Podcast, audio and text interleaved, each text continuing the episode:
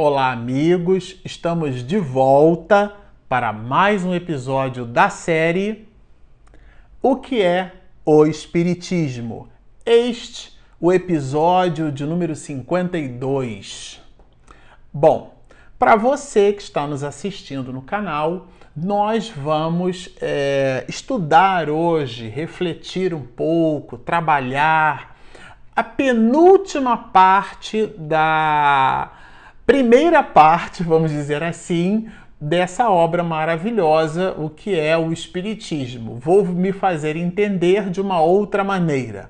A obra, o livro, o opúsculo, que é o Espiritismo, é um livro dividido em três grandes partes. Kardec construiu o livro em três grandes partes e nós estamos na primeira parte estudando com ele o, os três personagens que ele introduziu dentro de um processo dialético de perguntas e respostas, ele, Allan Kardec, foi introduzindo, passando para nós os conceitos da doutrina espírita. Então, a primeira parte dessa obra, ela é composta por esse por esse binômio pergunta-resposta. Então, o personagem que ele mesmo Allan Kardec vai chamar de visitante, e ele classifica esse visitante para a nossa recordação. Ele tem o crítico, o cético e, por último, não menos importante,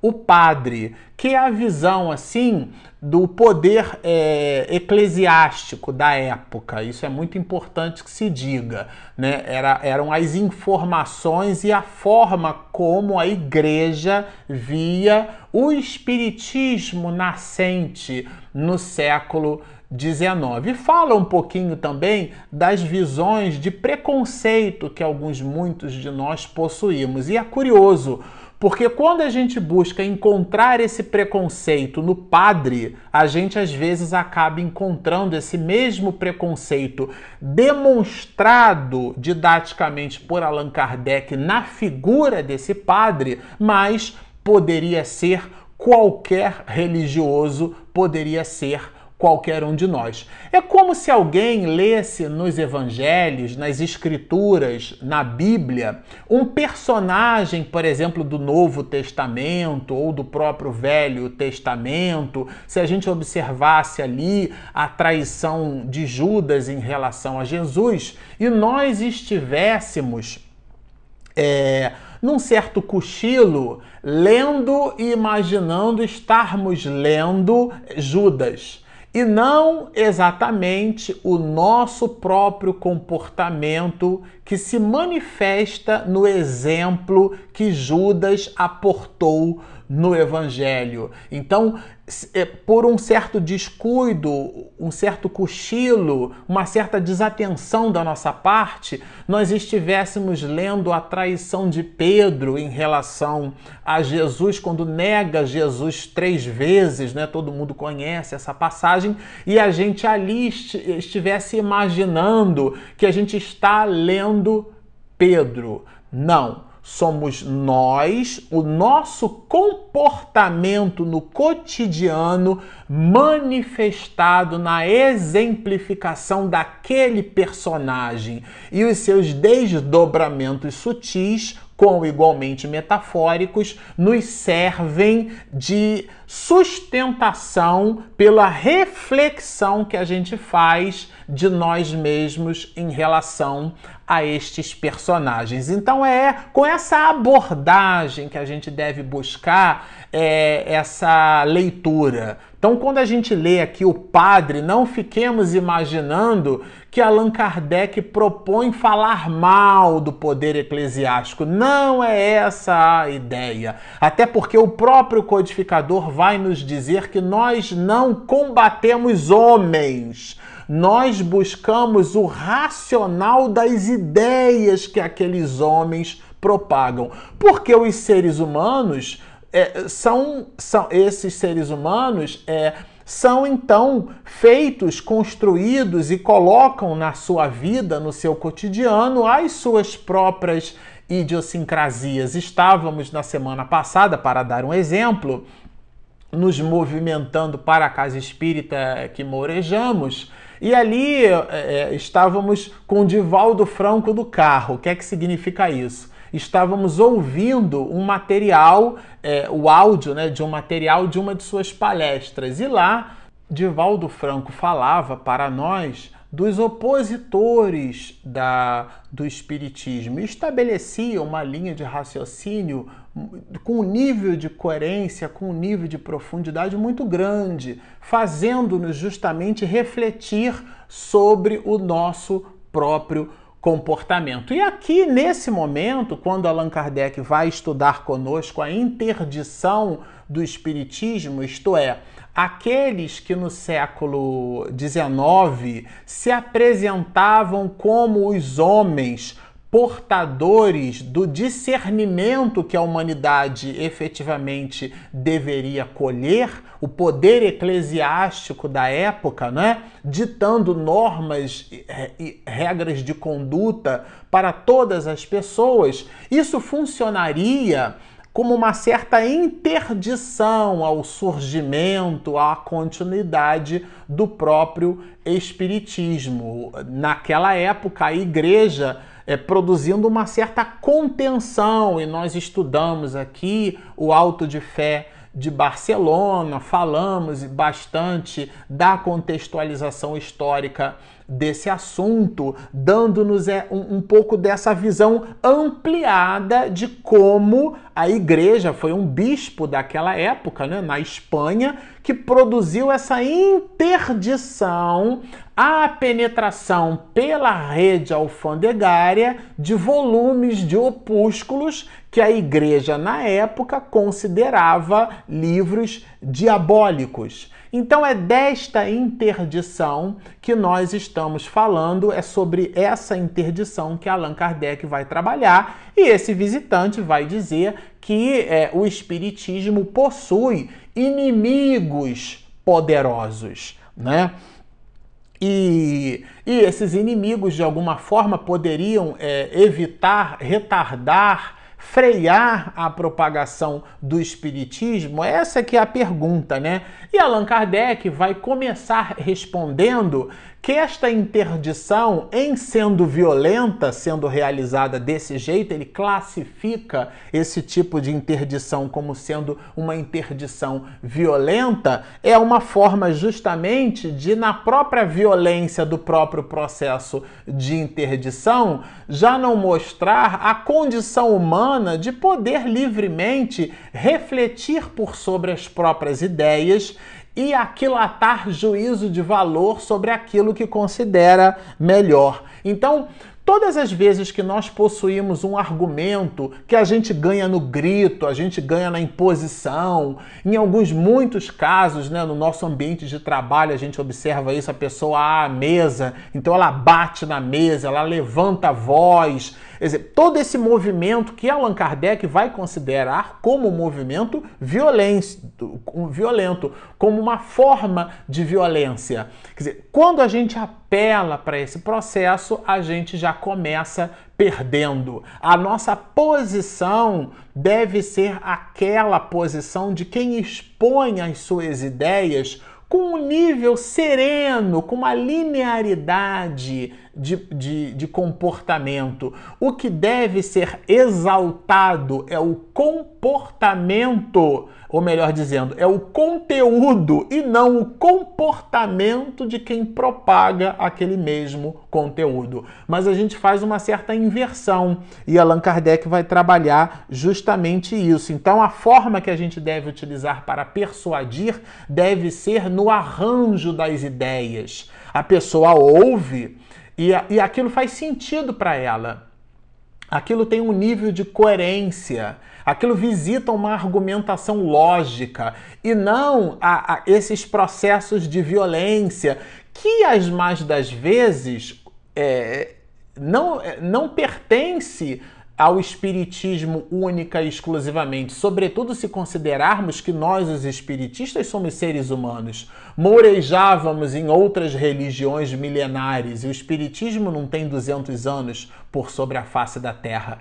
Isto é, o que, que eu quero dizer com isso? Nós aportamos para a doutrina espírita as idiosincrasias que colecionamos em existências anteriores. Então, para ficar claro, a gente diz assim: olha, você vai para um umbral, hein? Quer dizer, colocando o umbral como se fosse o inferno. Ou então, numa última análise, como nós, os espíritas, capítulo 23 do livro dos médiuns, das obsessões. Então, como a gente estudou e conhece os mecanismos muito graves da obsessão, depois é, é, da identidade dos espíritos é um dos escolhos da doutrina espírita, é o da obsessão, a gente então vai transformar o obsessor num certo demônio. Ah, esse aí está obsedado, cuidado. Quando o estudo aprofundado dos mecanismos da obsessão vai nos fazer pensar, sentir e acreditar que eles se dão pela confluência vibratória de nossos pensamentos e desejos em relação àqueles que nos vão perseguindo. Isto é, é uma certa ignorância. A violência na propagação das ideias, no final das contas, é o resultado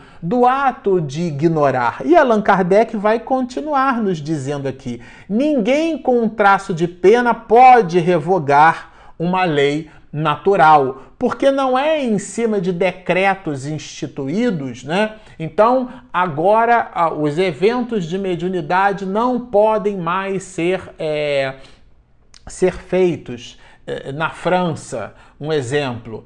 E aí então Allan Kardec vai nos dizer: é, nós podemos proibir a manifestação desses mesmos eventos de forma pública, mas a mediunidade se dá no privativo, no cadinho doméstico. E outra, se um determinada, uma determinada nação, um determinado país, uma pátria, uma determinada região composta inclusive por países fronteiriços puderem, desejarem e quiserem abraçar essa ideia da proibição, o espiritismo, isto é, a manifestação medianímica, se dá por todo o globo terrestre há mais de 7 mil anos, na, no, nas escrituras antigas, a gente vai observar Moisés proibindo a comunicação com os mortos. Ninguém proíbe aquilo que não existe proibia Moisés em sua época pela forma como nós nos comunicávamos com os chamados mortos, pela maneira que utilizávamos. Existia dentro do planejamento estratégico de Moisés a necessidade de aportar a ideia do Deus único em cima daquele povo muito sofrido que recebia a pressão do domínio egípcio e que a libertação em cima de várias gerações construiu uma concepção nova e diferenciada, além do próprio Decálogo, cujas leis, como por exemplo o sexto mandamento, não matarás, ainda é no século 21 muito discutido entre nós, aquelas leis, muito embora trouxessem há sete mil anos atrás uma enorme contribuição para a humanidade, mas na historiografia básica da movimentação de Moisés, ele trouxe como uma de suas contribuições a ideia do Deus único. E isso trouxe, isso deu para nós uma condição enorme, uma condição profunda do entendimento da divindade. Estamos dizendo com isso, corroborando com isso, a ideia de que a proibição de Moisés era uma proibição no seu tempo, mas também fica explícito que os espíritos se comunicavam, porque ninguém proíbe o que não existe. Portanto, não é com leis, vai nos dizer Kardec aqui, né? com um traço de pena, com uma escrita, com uma lei, que alguém pode revogar uma, uma lei natural, porque aí essa lei natural que ele está dizendo é a lei da natureza considerando os aspectos medianímicos como sendo naturais, fazendo parte da natureza. Ele, Allan Kardec, vai colocar na, naquilo que ele mesmo, o codificador, vai chamar é, de noções preliminares no livro dos médios, né? dentro dos quatro capítulos que compõem é, as noções preliminares. Ele vai nos, nos trabalhar um capítulo aonde ele mesmo vai chamar de o maravilhoso e o sobrenatural. E ali, se observarmos atentamente o capítulo, a gente vai perceber no raciocínio do codificador que a manifestação dos espíritos, essa manifestação, por mais se nos pareça sobrenatural, ela está em a natureza. Então, é dessa lei natural que coloca, portanto, o codificador. E ele aqui vai falar mais adiante das manifestações espíritas, nos dizendo que elas não são mistério para pessoa alguma Quer dizer, elas se dão às claras. A manifestação mediúnica pode acontecer no cadinho doméstico, ela pode acontecer em, praça pública. Quando no estudo da doutrina espírita, é, a gente vai perceber. É, esses fenômenos das mesas girantes, os chamados fenômenos é, de efeitos físicos, que ficou muito conhecido pelo, é, por esse nome, fenômeno das mesas girantes, porque as mesas se movimentavam e através de fenômenos físicos elas apresentavam pancadas que era o resultado do psiquismo de espíritos que atuavam em cima de substâncias que nós chamamos de ectoplasma ou fluido elétrico animalizado, que combinado com a vontade do espírito e mais o fluido cósmico universal, que é uma substância primitiva, é, é essa tríade de possibilidades fazia com que o objeto se movimentasse, dando a impressão no exame do efeito e não da causa, que era a mesa quem produzia as respostas. Esse fenômeno, chamado de fenômeno das mesas girantes, porque elas giravam, portanto se movimentavam, foram esses fenômenos que deram a incursão investigativa de Allan Kardec, que por sua vez derivaram no aprofundamento do professor francês e que deu a alume a 18 de abril de 1857 a obra magistral, a obra basilar, a obra básica, o livro dos Espíritos. Esta obra que estamos estudando, o que é o Espiritismo, é a quarta obra de Allan Kardec e é com igualmente uma obra maravilhosa. Mas Allan Kardec vai nos dizer que essa manifestação medianímica, então, que estamos aqui detalhando, né, de alguma forma, ela não pode ser restrita por leis, porque são manifestações que fazem parte da natureza. E ele vai desdobrar dizendo-nos assim: conseguirá também que o não façam de seus vizinhos no mundo inteiro? pergunta ele, porque ele vai produzir níveis de aprofundamento em relação às questões do, da contenção da manifestação é, medianímica. Por isso que Allan Kardec vai falar da interdição do espiritismo. Esse é o ponto alto desse assunto. Não nos é possível é, interditar a manifestação medianímica por um motivo muito simples, porque essa manifestação está em a natureza. E ele, Allan Kardec, aprofundando ainda um pouco mais o bisturi, vai ressaltar: o Espiritismo, além disso, não tem sua fonte entre os homens, ele é obra dos Espíritos. Ou seja, proibindo os homens de se manifestarem com os espíritos, nós não estamos proibindo a manifestação medianímica, porque a origem dessa manifestação não vem dos homens, vem dos espíritos que podem se manifestar, portanto, se comunicar das mais variadas naturezas, matizes e, possibilidades. Então vocês observem que essa contenção ela é simplesmente impossível. E ele, Allan Kardec, vai continuar nos dizendo: se chegassem a destruir, isso aqui eu achei muito, isso é fantástico, achei sensacional. Se chegassem a destruir todos os livros espíritas, os espíritos ditariam outros. Por quê? Porque esse conhecimento que nos foi dado é, perceber é, depois do século XIX, ele é o resultado de um planejamento espiritual.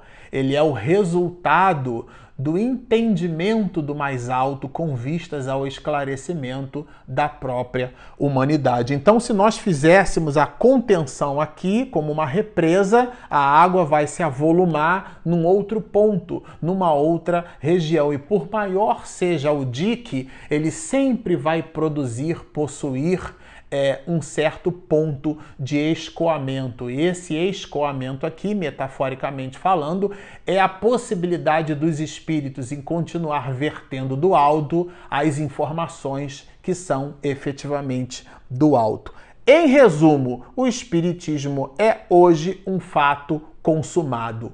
Ponto na doutrina espírita. Isso aqui é uma informação do século XIX, por isso que a gente resolveu contextualizar. O espiritismo é um fato consumado, diz-nos o codificador, porque é uma informação que ele, Allan Kardec, organizou e que verteu do alto e que se apresentou de uma maneira organizada nas mais variadas partes do mundo, né? É muito belo estudar isso.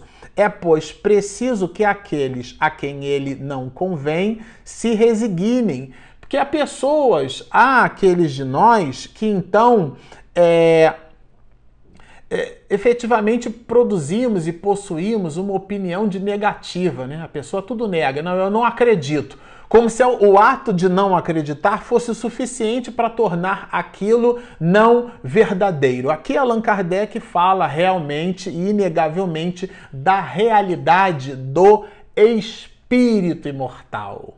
Aqui ele está trazendo à baila o terceiro dia quando Jesus ressuscita, quando Jesus Cristo nos fala da imortalidade da alma. Ele mesmo, Cristo de Deus, deixou-se tocar as chagas. Ele mesmo conversou e dialogou com os discípulos, comeu peixe, depois ascendeu às alturas, deixando os 500 da Galileia, deixando com esses 500 as esperanças depois de cantar as bem-aventuranças, dizendo para nós da imortalidade da alma. Então, a doutrina espírita é Cristo de volta, nos dizendo da maravilha que é o entendimento do espírito, da imortalidade da alma. A fenomenologia espírita não deve ser por nós entendida como algo espetacular, sobrenatural. Não, deve ser por nós compreendida como algo singular, como algo que faça parte das leis da natureza, mas que deve ser por nós estudado com igualmente compreendido. Bom, nós ficamos por aqui. Como vocês observam, é um conteúdo maravilhoso e, como prometido, no próximo episódio nós vamos estudar, nós vamos dividir este, este próximo, essa próxima parte, onde Kardec vai trabalhar o diálogo com o padre, que é a, o terceiro diálogo, é, em quatro grandes episódios e são simplesmente maravilhosos. Não percam, fiquem conosco. Por enquanto, nós pedimos a você que está nos assistindo ou que está nos ouvindo que baixem o nosso aplicativo Espiritismo e Mediunidade, disponível gratuitamente na Google Play e na Apple Store. Portanto, baixem o nosso app se você ainda não baixou, sigam-nos e muita paz.